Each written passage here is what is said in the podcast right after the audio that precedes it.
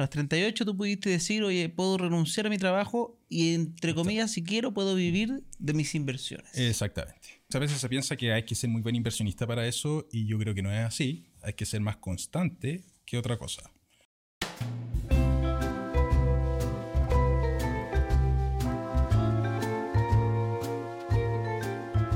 Tercer capítulo, el primer invitado que traemos por tercera vez a este podcast, pero es que quedaron demasiadas dudas pendientes sobre la historia, sobre cómo inició en el mundo inmobiliario en este caso.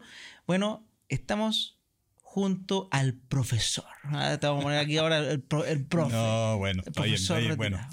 Me gusta, me gusta ese, ese nombre, así ah, que está bueno. El profesor. Partamos por el principio, muy en breve. ¿Quién es Álvaro? Cuéntanos un poquito. Ingeniero agrónomo de profesión.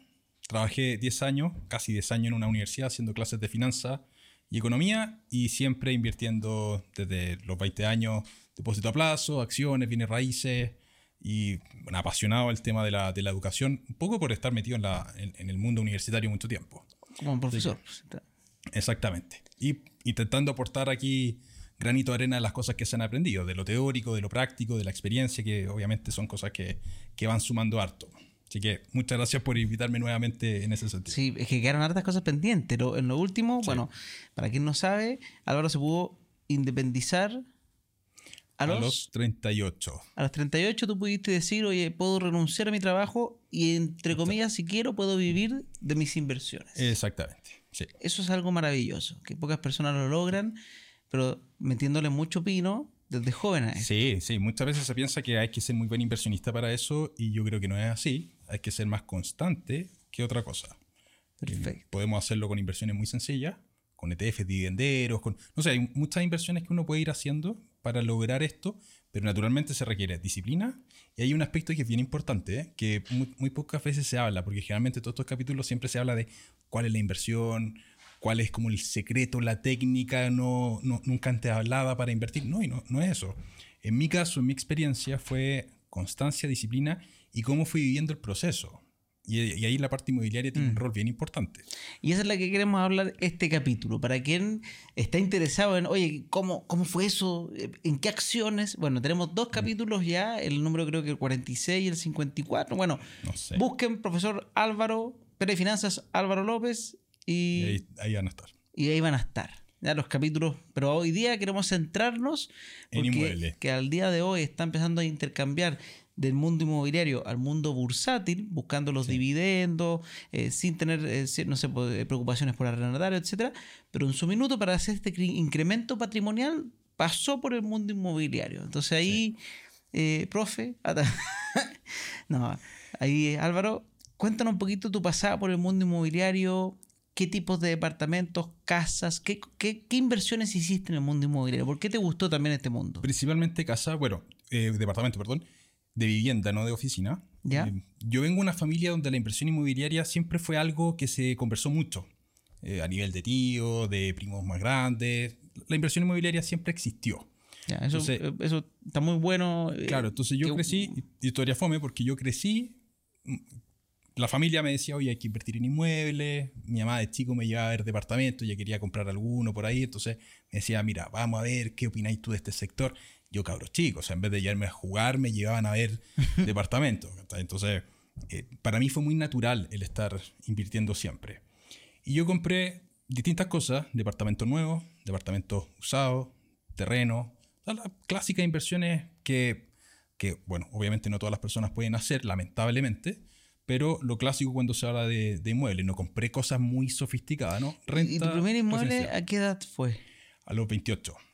¿Estabas trabajando en la universidad? Sí, entré a trabajar e inmediatamente lo compré. El primer mes compré. Yo ya tenía ahorro previo y compré un departamento usado. Ya. Y ese departamento usado lo compré pensando en que iba a vivir ahí. Ya, no partiste pensando en inversión. Dije, voy a comprar ese departamento, lo voy a arrendar un tiempo, voy a juntar plata para comprar otros departamentos en el, durante el proceso, pero ese primer departamento lo iba a arrendar y después me, me iba a ir a vivir allá.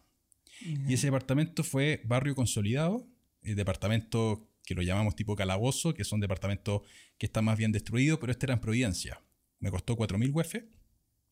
Un departamento que hoy día debe costar 8.500, 9.000 UF por ahí. ¿Por qué? Porque el departamento estaba en peores condiciones. Ah, eso, repite un poquito qué significa calabozo. Eh, eh, departamento. ¿Qué tenía este, en este caso, por ejemplo? No, las, paredes estaban un poquito con hongo, el suelo estaba levantado en ciertas partes.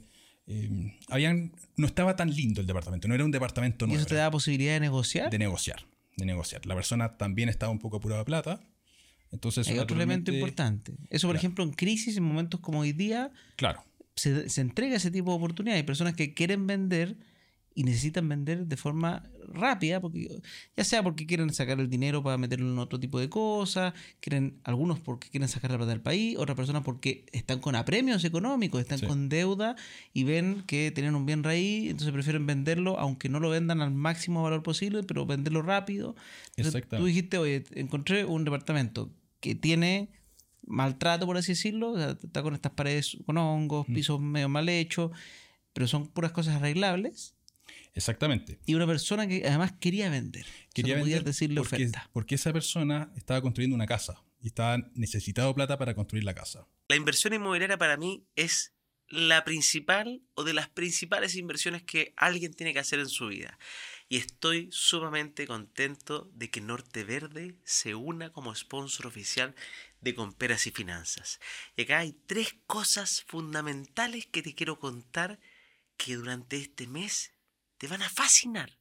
Primero que todo, esta inmobiliaria no solamente es reconocida por construir con una calidad extraordinaria, donde los inversionistas que participan de esta inmobiliaria normalmente incluso podrían vivir en ella. Se ha ganado ya varias veces el PAU, Premio Aporte Urbano, haciendo construcciones de muchísima calidad. Hoy día, en medio de esta crisis, de estos problemas que los dividendos están altos, están sacando promociones donde se preocupan de nosotros, de las personas que queremos invertir, garantizando hasta por cinco años, escúchame bien, el dividendo. O sea que si tú inviertes en una propiedad de Norte Verde, te van a garantizar hasta por cinco años el valor del dividendo, con unas métricas bastante interesantes un dividendo donde sea una tasa de un 5% calculado a un 80% de crédito hipotecario. Súper interesante. Y por último, dentro de todo lo que nos gusta hacer en Pera y Finanzas, tienen códigos por referidos. Si es que tú eres inversionista o si no lo eres, simplemente si quizás tú no puedes invertir pero conoces gente que quiere invertir, tú puedes referir una de estas propiedades que, sabiendo la calidad y lo bueno que son, le entregas tu link de referidos, ellos te pagarán a ti una comisión por venta espectacular. Así que grande Norte Verde por unirse a la familia de Comperas y Finanzas. Ahora sigue viendo este capítulo porque cada vez son más las inmobiliarias los bancos, las empresas que se unen a la educación financiera. Volvemos al capítulo.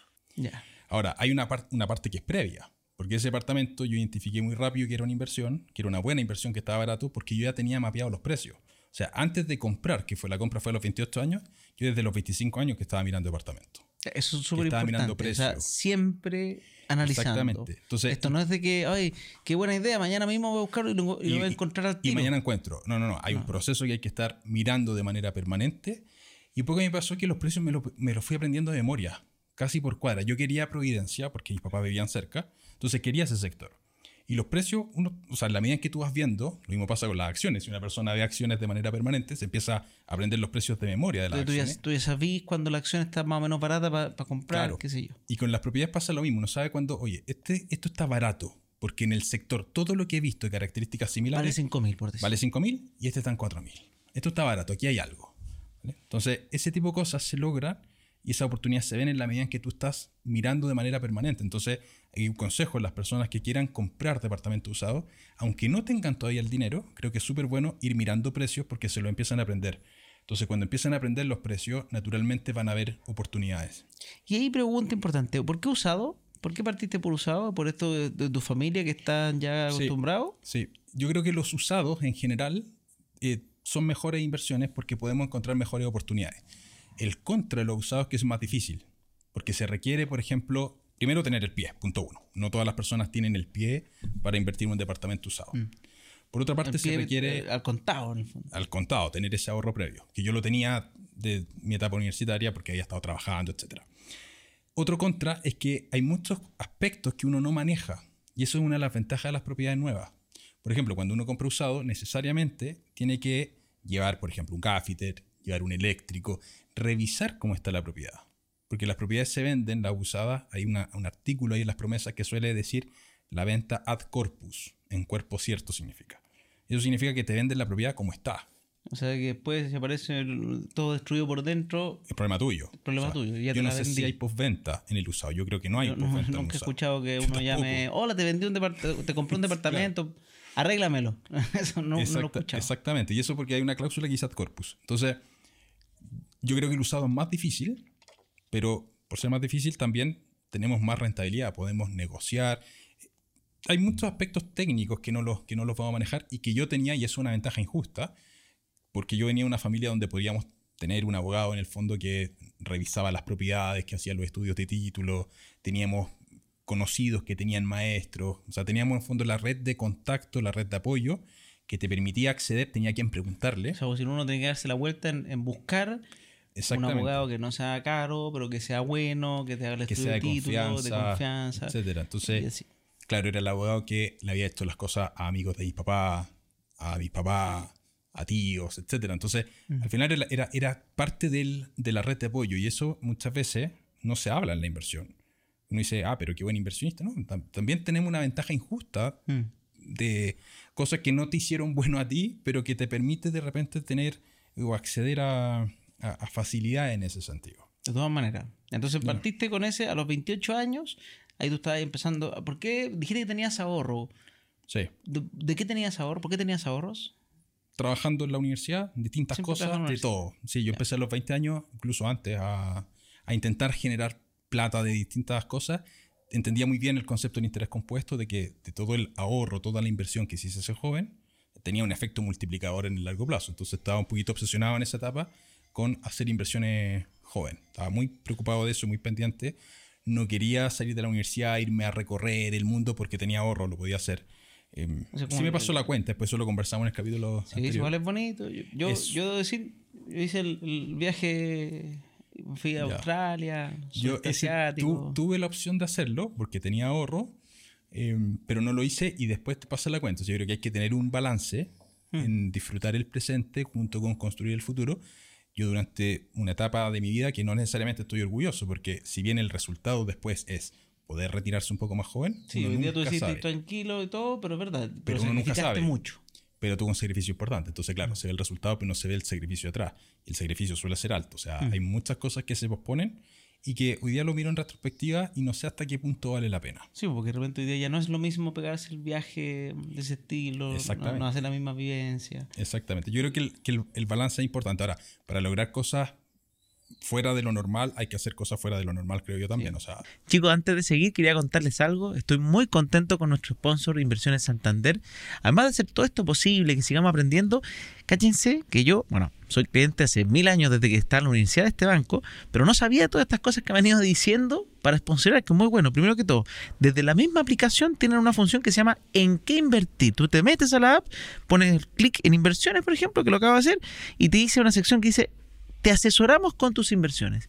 Y ahí te ayuda a qué? A entender tu nivel de riesgo, a conocerte y después a elegir entre distintos fondos que incluso tienen fondos ESG, fondos en dólares, fondos en pesos, que puedes desde 5 mil pesos comenzar a invertir desde la misma app sin salir. Así que tremendo ahí, inversiones Santander y qué rico que nos estén ayudando a hacer la educación financiera accesible a todo el mundo. Así que vamos con el capítulo y espero que les guste este datito.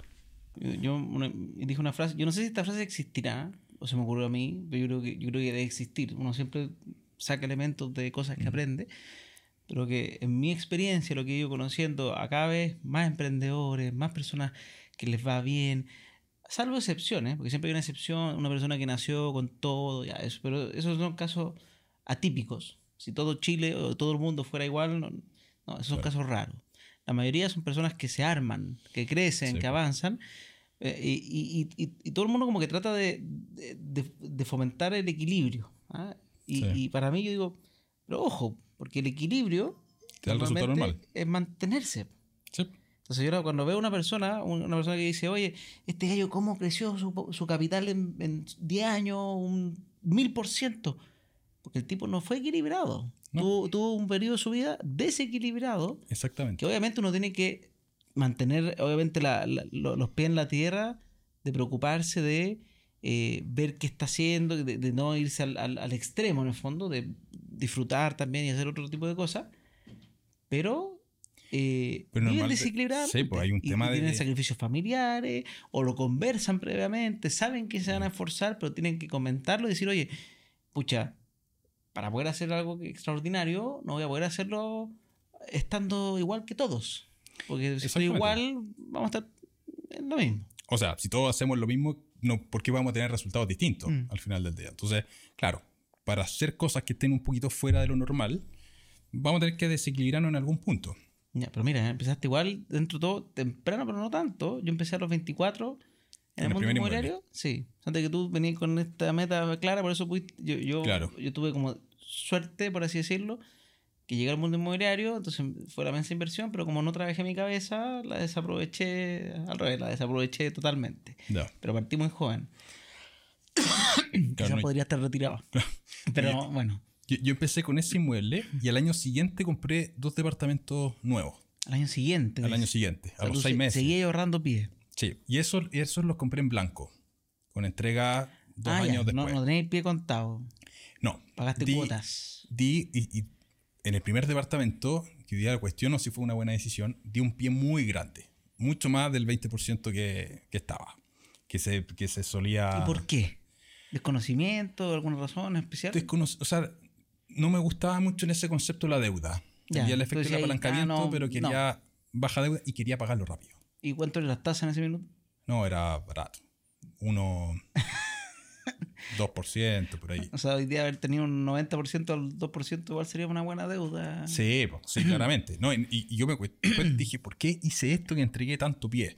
Pero bueno, eso me permitió pagar ese departamento rápido. Porque además estaba pagando mucho más dividendo del arriendo. No se me pagaba solo, yo ponía un delta extra para poder pagarlo rápido. Pedí un crédito a poco tiempo. Ya, o sea, tú en ese departamento lo terminaste de pagar en su momento? Sí, ya lo terminé de pagar. Ah, ah pero eso te lo quedaste. Claro. No, es de, venta. No, no. eso es distinto, porque cuando uno vende, si tú piensas en vender, ¿para qué pagarlo? ¿Para qué pagarlo? Si está endeudado, no es, plata tuya. En ese yo quería vivir. Tú entonces lo compré y pensaba, claro, que una decisión cuestionable financiera, el que voy a estar pagando mucho más dividendo que arriendo, probablemente fue una pelotudez que hice, pero me permitió pagarlo rápido, lo cual me generó un montón de estrés porque pagaba bastante más de lo que lo arrendaba, era casi, casi el doble, básicamente. Entonces, eso fue el primero. Después compré departamento eh, en blanco, también con teóricamente buena plusvalía y todo el cuento. ¿Y en dónde? En Ñuñoa. Ñuñoa. ¿Qué inmobiliaria, si pasa a ver? Hexacon. Hexacon. Diagonal quería aprovechar porque nosotros estamos aquí con. como ven, todo está tan verde acá. Pero Norte Verde es un gran sponsor que nos está apoyando, una tremenda inmobiliaria. No sé si la conoces. Sí, sí, sí. Una tremenda inmobiliaria que está con muy buena, ¿ah? así que vayan a mirarla. Está un día dando esas que para las personas que tienen un dolor, el, te dan hasta por cinco años el valor del dividendo. Ya. Pensando en que uno hoy día está con una situación estresante de tasa alta, qué sé yo, ellos dentro de las promociones en el fondo, obviamente viene esto en el precio. Tú te desligas del, del costo del dividendo por cinco años porque ellos lo cubren cumpliendo ciertas condiciones, obviamente, un 80% de, de crédito hipotecario, una tasa del 5%, que es una tasa bastante razonable, y te cubren ese monto en, proporción. Como que ellos te lo rentaran a ese valor. Ya, perfecto. Para que, se te netee por 5 años. Y después uno ve si la plusvalía o, ya lo arrienda lo que valga en ese tiempo, que en teoría uno ya debería poder refinanciar y qué sé yo. Pero, pero bueno, volviendo a lo tuyo, ¿te compraste con Hexacon? Sí, con Hexacon compré departamentos nuevos, entrega dos años después y eso fueron, si bien fueron buenas inversiones, porque los compré con buenos pie y todo el cuento, eh, sí tuvo algo de aprendizaje. Ya. Ya, que esto era, claro, era un buen sector, pero en ese momento no era un sector tan consolidado como el otro. El criterio de compra había sido, bueno, Ñuñoa es el rebalse de Providencia, entonces naturalmente tiene que tener una plusvalía. Ahora, los departamentos que yo compré con bono, lo estaba vendiendo la inmobiliaria, que eran las últimas unidades que le estaba costando vender. Entonces, yo lo clásico que hice fue mirar el Excel, hacer todos los cálculos de rentabilidad y me daban los cálculos de rentabilidad y decía, esto es muy bueno. Pero compré sin ir a verlo, porque claramente era algo que no estaba construido. No sabía la orientación, o sea, era nororiente, pero no sabía qué vista iba a tener, porque no fui a ver la vista. Y ese apartamento daba a otro edificio. No tenía vista. Y cercano. Y cercano. Entonces no tenía vista. Y después, y esos yo los compré para arrendarlo y después de venderlo un tiempo. Y ahí yo aprendí algo en la venta, que es muy importante cuando estamos hablando de inversión inmobiliaria. ¿A quién se le va a vender? Porque tenemos. Si, tú se lo vendes a alguien para vivir, ahí lo fregaste con la vista. Exactamente. Si para otro inversionista es distinto. Pero, y ahí, y ahí hay un problema, porque ¿a quién le vamos a vender el inmueble? Tenemos dos personas a quien venderle. Alguien para vivir, que le importa muchísimo la experiencia, que sea un lugar rico, tranquilo, etcétera, la vista probablemente muy importante, y a un inversionista. Pero al inversionista le queremos vender. Yo no le quiero vender a un inversionista. Porque te va a buscar precio. Porque me va a buscar precio. O sea, nadie de los que está viendo este podcast, yo le podría vender un departamento. porque a menos todos van a negociar. Tú hayas comprado con tanto retorno, o sea, tan buena oportunidad que estés dispuesto a sacrificar un poco y, y sea buen negocio igual. Exactamente. Pero eso es súper importante, la experiencia del usuario. Y cuando yo fui a recibir los departamentos, fui con mi actual señora yo vi la cara de mi actual señora, pero a ella le importa mucho la vista. Y dije, acá me va a llegar. Acá me va a llegar. y yo simplemente vi la cara y me llegó después. Porque efectivamente no tenía vista ese departamento. Buenos metros cuadrados, rentabilidad súper buena porque estaba al lado un metro, pero no tenía vista. Entonces, efectivamente, después me costó muchísimo vender esos departamentos y toda esa plusvalía potencial que tenía no la pude tomar 100% porque le terminé vendiendo a un inversionista. A un inversionista. Y negocio el precio. Exactamente. Entonces, ese punto es súper importante. ¿eh? Cuando hablamos de inversión inmobiliaria, no solamente hay que mirar, creo yo, la relación dividendo-arriendo y plusvalía potencial. sino la, futura venta, ¿quién va a ser? La futura venta. Y, ese punto es súper importante. Y yo lo aprendí en la venta. Sí, porque antes, porque en realidad no se habla mucho de eso de. No, no. No, y en inversión se puede pensar de inversión a inversión, pero como te digo, es cuando uno compra muy barato, ahí te da un poco lo mismo normalmente. Ahí no importa tanto. comprando, te invento, una rentabilidad del 10%, encontré una papita así, ya, pero loco. Después, si tú vendí al doble, por decir algo extremo, hay inversionistas que el 5% igual le parece atractivo. Entonces, un extremo es el caso, pero, pero como que logras llegar a inversiones. Pero si estás comprando algo que está más o menos justo, o sea, 5%, 5-5%, después esperar que suba, suponiendo que los arriendos no suben nada, pero querés sacar plusvalía y que el arriendo ahora esté dando, qué sé yo, un 4%, el inversionista te decir, no, yo no entro ahí. Pues. Exactamente, exactamente. Entonces, y para mí muy importante el concepto de venta porque yo creo que la inversión inmobiliaria, bueno, hay distintos tipos de inversionistas, pero en mi visión yo dije voy a quedar con dos propiedades y todo el resto es mercado financiero. Dos propiedades básicamente por los de FL2 por, tener ese beneficio. Eh, no pagar impuestos a la renta. Exactamente. Hay un número de propiedades que muchos inversionistas que están en este mundo tienen, que a mí ese número me incomoda, que es el de tener cuatro o cinco propiedades. ¿Por qué? Porque tienen dos de FL2 y las otras tres, los costos de, de tener una sociedad de inversiones son altos. O sea, no es tan barato tener una sociedad de inversiones y tienen que estar tributando. Yo creo que mucha gente no tributa, lo cual pero el día cada vez va a ser más, más difícil. Exactamente. El impuesto interno ya sacó un oficio que a partir de próximo eh, hasta el año, hace dos años, ya, o tres años, las corredoras de propiedades, las profesionales, obviamente, la gente que es mea turri, así, las personas que hacen las cosas de forma no profesional no lo hacen, pero las corredoras reales, o sea, la, gente de verdad, está obligada a informar. Impuesto interno, es la declaración jurada 1835. Y ahora están haciendo una nueva modificación, porque Impuesto Interno quiere poner más ojo en el mercado de impuestos, obviamente necesita recaudar. Obvio. Porque para que las personas naturales que arriendan también tengan que. Entonces está fijándose mucho en la fiscalización de las personas que tienen más propiedades eh, para que demuestren su ingreso. Claro, entonces yo dije, bueno, ¿qué número de propiedades me gustaría tener si es que quiero escalar esto?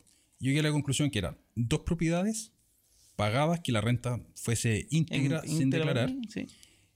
O escalarlo lo máximo posible. 10, 15, 20. 10, 15, etcétera. Y ahí conviene sí tener estructuras, estructuras tributarias. Pero ese número de tener, por ejemplo, 4 o 5 propiedades, a mí me incomoda un poco porque. Está como ahí, está como que tenés que pagar una sociedad porque llevarla por tu cuenta es difícil. Pero es muy caro tener la sociedad mm. para ese número de propiedades. Entonces la decisión era o escalo muchísimo o me quedo con dos y escalo en el, en el sector financiero que eso también eh, se usa, yo le, llamo los ciclos. Es como por decir algo, partí dos en, no sé, pues en San Miguel, después, o la cisterna, después de la cisterna pasas a San Miguel, después San Miguel pasas a Ñuñoa, después de Ñuñoa pasas a Las Condes, y después te quedas con Se sea, dos departamentos que se arrienden en un millón cada uno. Y, sin tributar. Y te, quedaste con dos, millones de ingresos libre de impuesto a la renta. Exactamente. Y esa figura fue la que a mí me gustó. Y después estuve, bueno, vendiendo departamentos. Eh, ¿Esos dos los vendiste? Esos dos los vendí. Y ahora me quedé con dos departamentos. Tuve otros ahí en participación con familiares. Y los vendí todos los que yo tenía y todas las participaciones y me quedé solamente con dos departamentos que ya se pagaron, básicamente por, porque cuando se vende un departamento tú tienes la, obtienes la plusvalía y con, le pagas al banco y con ese saldo yo usé para prepagar. Ya, la otra es tuyo. Claro. Ah, o sea, tú compráis una propiedad, por ejemplo, esta, estas dos chiquititas que las pagáis con crédito hipotecario, Después la vendí. La vendí y eso. Y ese saldo. Prepagabais en la tuya. Exactamente. Y lo mismo con las otras que tenían sociedades con otras personas, se vendía pum, y ¿Compraste más tú solo o, No, total cuatro más una parcela. ¿Una parcela? ¿Parcela dónde? En Frutillar. ¿Esa sigue o también se vende? Sigue y en esa me quiero ir a vivir. Fue precisamente porque, como me voy a ir a arrendar primero a Frutillar, donde estoy viviendo, que es el departamento más caro que tengo en términos de renta, porque es el más grande, etc. Ese departamento si es que yo no vendía el departamento chico, ese lo iba a tener que declarar en la renta. Y ese es un arriendo caro. Entonces me iba, iba, a estar tributando mucho por ese departamento. Entonces dije, bueno, no me sale a cuenta tener el departamento chico, lo vendo y me quedo solamente con dos DFL2 que eran el de Providencia y el donde vivo ahora, que son los más caros en términos de renta, y esa renta entra. ¿Ese que vives ahora está pagado también? También. O sea, te, te con dos propiedades pagadas al contado. Sí. Esas dos las vas a tener en arriendo son tus primeras dos propiedades entonces hoy día, sí. Claro, porque claro, la, la que vivo actualmente fue la última que compré. Pero como la vendiste la otra, pasa a ser de FL2. Pasa a ser de FL2. Eh, mide menos de 140 metros. 120. Perfecto. O sea, cumple con las condiciones. Cumple y no hay problema. Entonces, se quedan dos, las, eh, dos propiedades pagadas, generándote la renta sin tributar.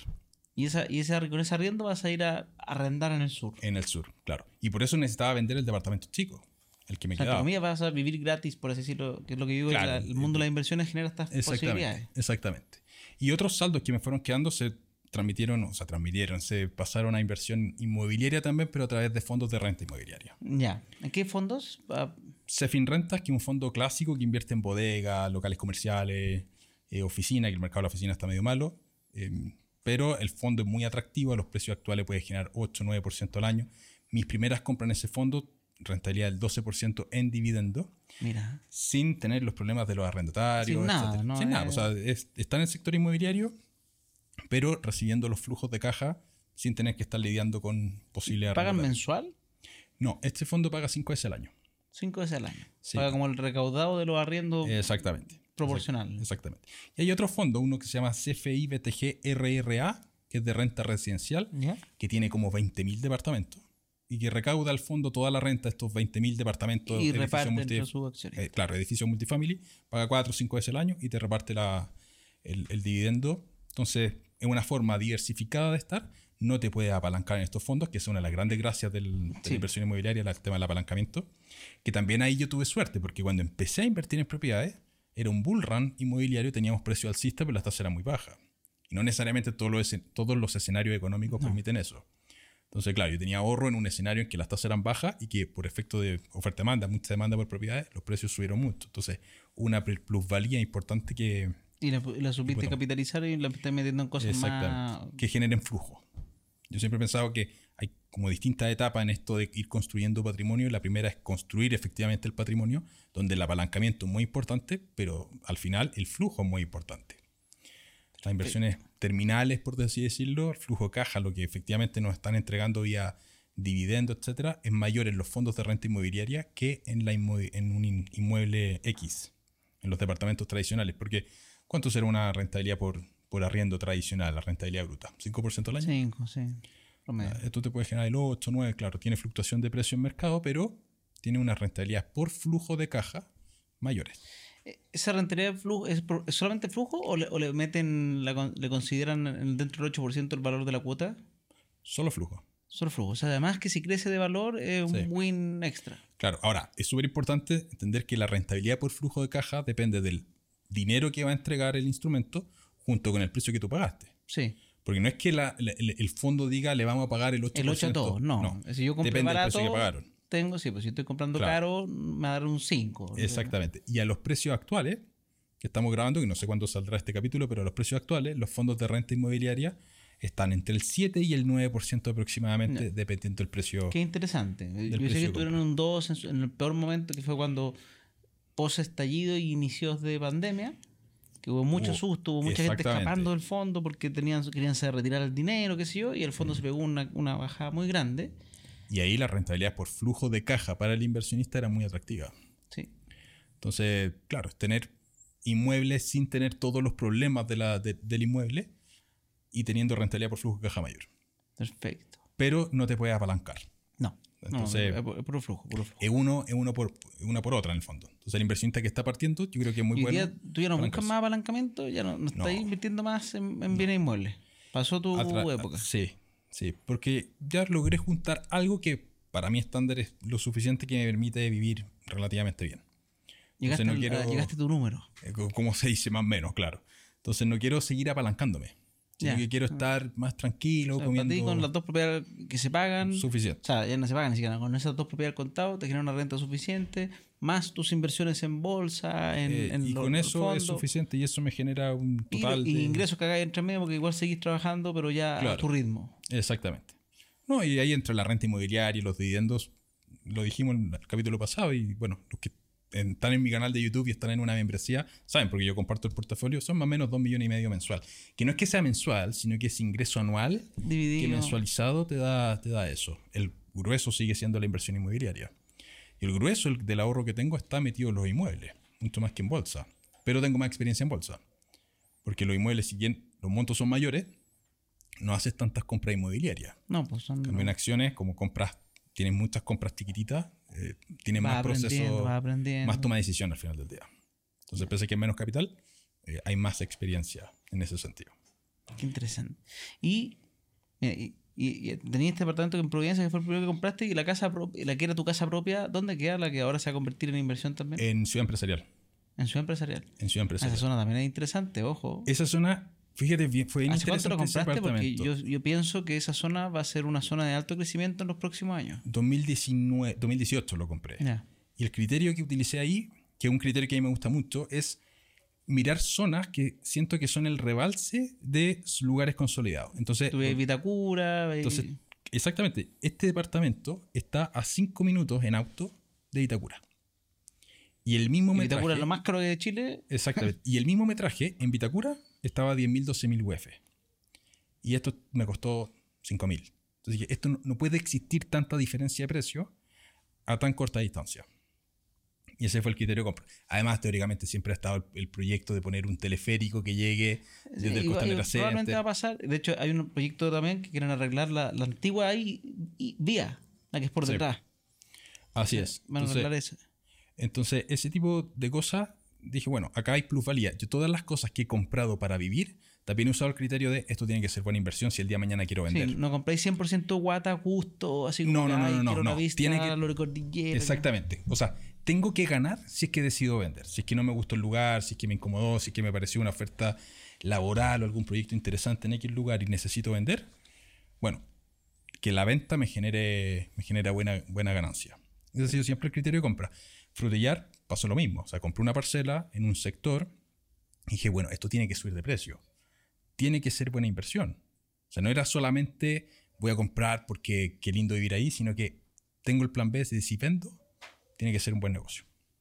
Perfecto. Y eso lo hice con el departamento de Providencia, que yo pensaba vivir, nunca fui a vivir allá, porque a mi señora no le, gustaba al final del día, yo ese lo compré estando soltero. Y claro, no le gustó a, mi señora ese departamento, entonces nunca me fui para allá. Em, pero originalmente era, era, para vivir. Buen precio, vivir. Lo mismo el de, y ese sí lo eligió mi, mi señora, el de donde estamos ahora. Y terminó siendo tú, una sí muy la cuchara diciendo, como, ya, ella te, te, te, decía como, tiene que gustarme, obviamente, pero tú decías, dentro de estos parámetros, que o sea, yo miraba rentabilidad. Yo hubiese vivido, y yo tengo que admitirlo, yo hubiese vivido en una caverna llena de musgo. o sea, porque yo tenía mucho el sesgo de la inversión.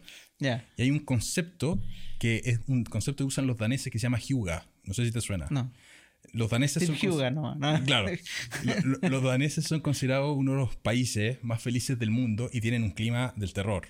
Ese concepto de Hyuga, que es originario de ellos, es básicamente los ambientes que, que crean dentro de las casas. O sea, lugares que sean ricos, tomar buen café. Si buscan Hyuga, se escribe H-Y-G-G-E, si buscan eso en Google, van a ver el concepto. No es como una definición estándar, sino que es como un buen vivir dentro de la casa. Como el Ikigai, como no dice. Exactamente, son conceptos medio abstractos, pero que son, que, son muy representativos. Entonces, si buscan imágenes de Hyuga, van a ver, no sé, alguien tomándose un cafecito en un día de lluvia frente a una chimenea. Eso es Hyuga. Entonces, crear ambientes ricos dentro de la casa, mi señora era muy buena para ese tipo de cosas. Y yo no, yo estaba preocupado de ahorrar, invertir, eh, rentabilidad, que la inversión generase rentabilidad. Y ella me, fue introduciendo a esto de, los lugares tienen que ser amenos. Yo estaba muy obsesionado con invertir mucho. Perfecto. Entonces mezclaron un poco. Probablemente Mezclamos, fuimos los dos sobre la mesa un par de puntos porcentuales. Pero fíjate que terminaron mejor. Pero fíjate que terminamos siendo las mejores inversiones. es que son eh, súper relevantes también, pues, porque en términos porcentuales. Tú, eso es muy, muy, muy loco. A veces los, que pensamos mucho en inversiones, hay un sesgo muy grande de que mm. todo el mundo piensa igual y, y no. Y no, O sea, no, existirían las marcas de lujo, no existirían miles de cosas. Exactamente. al revés, la mayoría no piensa como inversionista. Exactamente. O si no estarían todos invirtiendo. No, no es así. La mayoría piensa mucho más en el gasto, en el consumo, en, lo bonito, en que si le gusta, etcétera. Entonces, probablemente el criterio de después de reventa va a ser más tirado para ese lado. Claro, bueno, y ese departamento también calabozo, donde estamos. O sea, el departamento era más o menos, o sea, había que cambiar el piso, pintarlo entero, arreglar la cocina, había que hacer muchos, muchos arreglos. Ya, era el departamento más antiguo de la zona. Era el departamento más antiguo, de tener unos 20 años ese departamento. Ah, mira, yo empecé a 20, eso era de los, atrás. de los primeros departamentos que se hicieron en Ciudad Empresarial.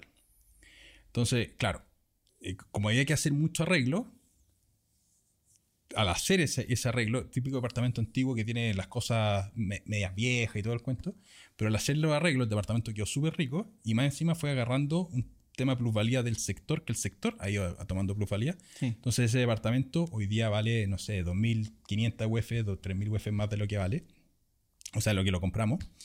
Y ahí viene el otro, el otro criterio, cómo financio la casa al sur que eventualmente queremos construir. Y por eso también he mantenido las propiedades, porque esa casa que eventualmente voy a construir, la voy a financiar con créditos fines generales, hipotecando algunos de los departamentos. Perfecto. Entonces ahí viene, viene la otra lógica del negocio. Bueno, compro la parcela, construyo la casa y si no me gusta voy a invertir X y voy a venderlo en X por 2 o en X.5 eh, y ya son montos que son cada vez más grandes. Mira, voy a ser compañero, voy a vivir cerca donde vive Sergio Tricio. Sergio Tricio está, no, un poquito más, está un poco más. Ah, verdad, un poco Nagger. Está un poquito más. Está, un poquito más, un poquito más. Solo 250 kilómetros, pero. sí, pero no tan lejos, no me, tan lejos. Me acordaba que era Frutillar, nada que ver. En Frutillar, otra cosa. El, el, hotel de Frutillar, que ya no está en uso, pero ese lo administraba un, un amigo. No, no los criterios de la compra inmobiliaria que yo he usado han sido eso. O sea, los mejores negocios que yo he hecho en inmuebles, que no han sido muchos, pero no, he tenido la oportunidad personal de comprar muchos inmuebles. Sí he comprado con otras personas, familiares, etcétera. Pero los que he comprado personalmente. Ahí lo que haces es delegas la pega de elegir a ellos y tú aportas capital. Sí. Porque ellos saben lo que hacen. Sí. Yo no, yo no soy muy buen inversionista inmobiliario. Ya. Yo soy malísimo en la inversión inmobiliaria. Porque además soy malo negociando y soy corazón de abuela. Me pasó en la pandemia que se me fue un arrendatario.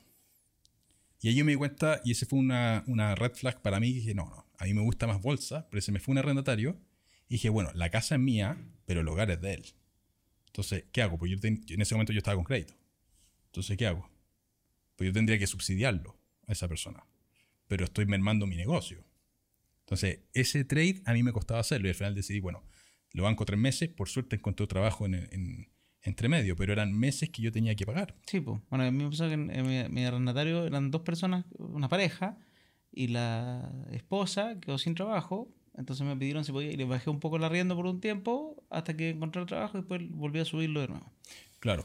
No, yo ahí son cosas porque es un tema humano, pues uno tiene que entender que acá esto no es máquina, no es... Exactamente, y son imponderables. Y era súper buen arrendatario y pasó esto, y ahí es donde yo entraba en los conflictos morales míos o éticos, no sé cómo, cómo decirlo, pero de maximizo la rentabilidad o estoy más tranquilo. Y esa parte es la que en parte a mí me ha dicho, oye, ¿sabes qué? Como inversionista inmobiliario no eres tan bueno porque no, no puedes maximizar la ganancia porque estoy lidiando con personas. En cambio, cuando estoy comprando acciones, estoy mirando un computador. O sea, estoy mirando una empresa al final del día. Pobre gente de la empresa, ¿viste? Pobres, pobres trabajadores, pobres trabajadores que, esclavistas, inversionistas. estás invirtiendo no te importa lo que pero, pasa. Pero claro, pero, pero no, estoy, no estoy lidiando en ese sentido. Entonces, para mí se me hace más cómodo la inversión en bolsa porque yo soy malo negociando, soy muy corazón de, de abuela en ese sentido. Yo no soy buen inversionista inmobiliario. Entiendo la matemática y todo el cuento, pero tiene que llegar la buena oportunidad, no, no, la haces, no vas a pelearla, no va, no, no de hecho, quien negocia aquí me van a trolear infinito, me van a decir mamón hasta la muerte. Mi señora negocia. Ella es muy buena negociando, así que yo digo ya, yo pongo, yo hago el cálculo en el Excel, voy hasta qué margen puede negociar y ella es una fiera. Mira. Eh, es una fiera. No, yo no, yo soy más corazón de Casi que te sube el precio y ah, igual más 60. No. claro. Exactamente. Véndamelo más caro, por favor. por, favor, ¿eh? creo que Está haciendo mal negocio. Tiene que, tiene que vendérmelo más caro. Perfecto. Entonces, eh, súper interesante conocer esta faceta inmobiliaria, entender que obviamente no es tu principal, pero igual es que eso es lo divertido. A mí me, lo encuentro fascinante porque eh, yo siento, yo tengo una, no una tesis, lo digo así, pero, pero cuando partí invirtiendo en el mundo inmobiliario, para mí fue muy, muy sorpresivo y, y, ¿por qué me enamoró el mundo inmobiliario? Porque yo sin saber nada había hecho el mejor negocio de mi vida. Claro. Y yo dije, pucha, ¿y, qué ¿y cómo será si uno le mete un poco de cabeza? Especial, pues. Entonces, acá lo mismo, tú, obviamente no, no es que no sabías nada, tenías ciertas cosas anteriores, familia que mundo inmobiliario, entonces algo de conocimientos previos tenías, pero también sin dedicarle el, pino así fuerte. Mm igual se convirtieron en una de tus principales inversiones. O sea, son las principales. O sea, son las imagínate. En términos, de magnitud son las principales. Y que probablemente sacaste súper buenos retornos con la compra-venta, qué sé yo. Eh, entonces, eh, si, uno, si uno dice, oye, pero si, y si le pongo cabeza, y si me pongo a buscar de verdad, y negocio, y qué sé yo. Entonces, el mundo inmobiliario eh, es lo que me encanta, que las personas que sí le meten cabeza... Les va muy bien. Les va muy bien. Sí, les, va, muy bien. Em, y es importante meterle, bueno, todo tipo de inversión. A todo, no, a todo hay que meterle cabeza. Pero... Eh, pero aquí va muy bien porque además son compras apalancadas. Entonces son aceleradores de patrimonio muy importantes. Son aceleradores de patrimonio. Y la primera propiedad estaba muy obsesionado mirando precios, porque yo no me conocía cómo era inversionista, cómo, cómo yo me iba a comportar como inversionista inmobiliario. Después me di cuenta que era más corazón de abuelita, que, que no era tan bueno en ese sentido, porque, no sé, mi arrendataria me dice, oye, quiero pintar el departamento, ya, píntalo, eh, vámonos a media, no hay problema. Como que sacrifico rentabilidad porque la persona esté bien. Otra filosofía que yo tengo, que también es contra la rentabilidad, es arrendar un poco más barato. Para que se arrende siempre. Para que se arrende siempre. O sea, yo también, arrendo, un poquito más barato. mi lógica en el Excel, cuando hago las simulaciones. Prefiero, que esté el flujo 100% o casi Exactamente que, que, que, esté de repente así asustado que no lo puedo arrendar. Claro, es que lo que, lo que te va a destrozar la rentabilidad, por lo menos lo que yo he calculado, es la vacancia, los meses de vacancia, que además hay que aparte, tres meses es mucho peor que hacer un 10% de descuento. Entonces yo intento arrendar un 10% más barato mm. y entendiendo que si el departamento es rico y la persona está contenta en ese departamento y le gusta el barrio, no se va a querer ir. Entonces va a estar permanentemente. Y en el departamento que compré hace 10 años atrás, eh, he tenido dos arrendatarios. Perfecto. Y uno se fue porque se iba a Chile, el primero. Y lo, y lo reubiqué una persona muy rápidamente, lleva 6 años ahí. Mm. Pero se sacrifica rentabilidad en ese sentido. Entonces, ahí viene la lógica de por qué me gustan un poquito más las acciones, porque hay más flujo, porque yo tengo menos rentabilidad por flujo que la rentabilidad media mercado. Que si es 4, yo saco 3,5, 3, 7, por ahí. Oye, con esto voy dando, voy, a, voy dando el cierre, ¿ah? Pero, que, pero quiero decir a todos los que están viendo, creo que nos dejen en los comentarios, y esta es tercera invitación, ¿qué les pareció la estrategia inmobiliaria, el eh, conocer a Álvaro en su faceta inmobiliaria? ¿Tú le has contado en tu canal o le sí, No, no, sí, hablo, pero no mucho de lo inmobiliario. Invito a gente más a hablar de lo inmobiliario. Y me gusta hablar más de la parte económica de, de los inmuebles, o sea, cuando la inflación, de la tasa, de hacer análisis, no mucho la parte de negociación, porque yo soy malo negociando. Perfecto. En ese sentido. Entonces, no, no, no hablo mucho de eso. Sí de la parte económica. Oye, si hay inflación van a subir las tasas, esto se hace más caro. Te va a impactar a nivel de UEF. Cosas por el estilo. Pero además yo dejé de comprar inmuebles. Entonces no estoy tan actualizado, por ejemplo, en cuáles son los mejores sectores hoy día. No, no tengo idea. Yo si hoy día partiese invirtiendo en inmuebles, iría a mirar Macul. No tengo idea cómo está, pero bajo la lógica de Macul el rebalse, de Ñuñoa. Sí. pero no tengo idea si Macul está bueno. No sé, no sé cuáles son los sectores hoy día. perfecto. Eh, lo que yo sí aprendí, en base a mi pequeña experiencia en este, en este tipo de cosas, es que la mejor inversión inmobiliaria creo yo que es lugares consolidados y hacer flipping. Flipping para arrendar. O sea, compramos un departamento en un barrio consolidado, mucho más, barato. precio de mercado, lo arreglamos y lo arrendamos quizá un poco más barato precio de mercado, teniendo eh, muy poca vacancia. Perfecto. Bueno chicos, con eso hemos dado por finalizado este gran capítulo. Estoy muy contento de conocer esta parte de la historia. Así ya voy armando el cuadro completo de, de toda la... De, Maravilloso. Cómo, de cómo el, profesor universitario que vendió empanadas en su minuto, que obviamente será uno de varios emprendimientos para generar los ingresos suficientes para para poder invertir, porque uno dice, oye, pero ¿cómo con un sueldo profesor, cómo la puedo hacer? No, porque no era solamente con un sueldo profesor, sino que era profesor más emprendimientos. Exactamente. Eh, desbalanceado. Desbalanceado, sí, desbalanceado, generando ingresos, ahorrando un montón eh, y ya logrando una independencia a sus 38 años. Entonces, espectacular. Espero que a ustedes les haya gustado también este capítulo como a mí. Y nos vemos en otro capítulo de Comperas y Finanzas. Un abrazo, esté muy bien. Muchísimas gracias, Francisco, por la invitación y al equipo aquí, JP Cuadrado. Chau, chau.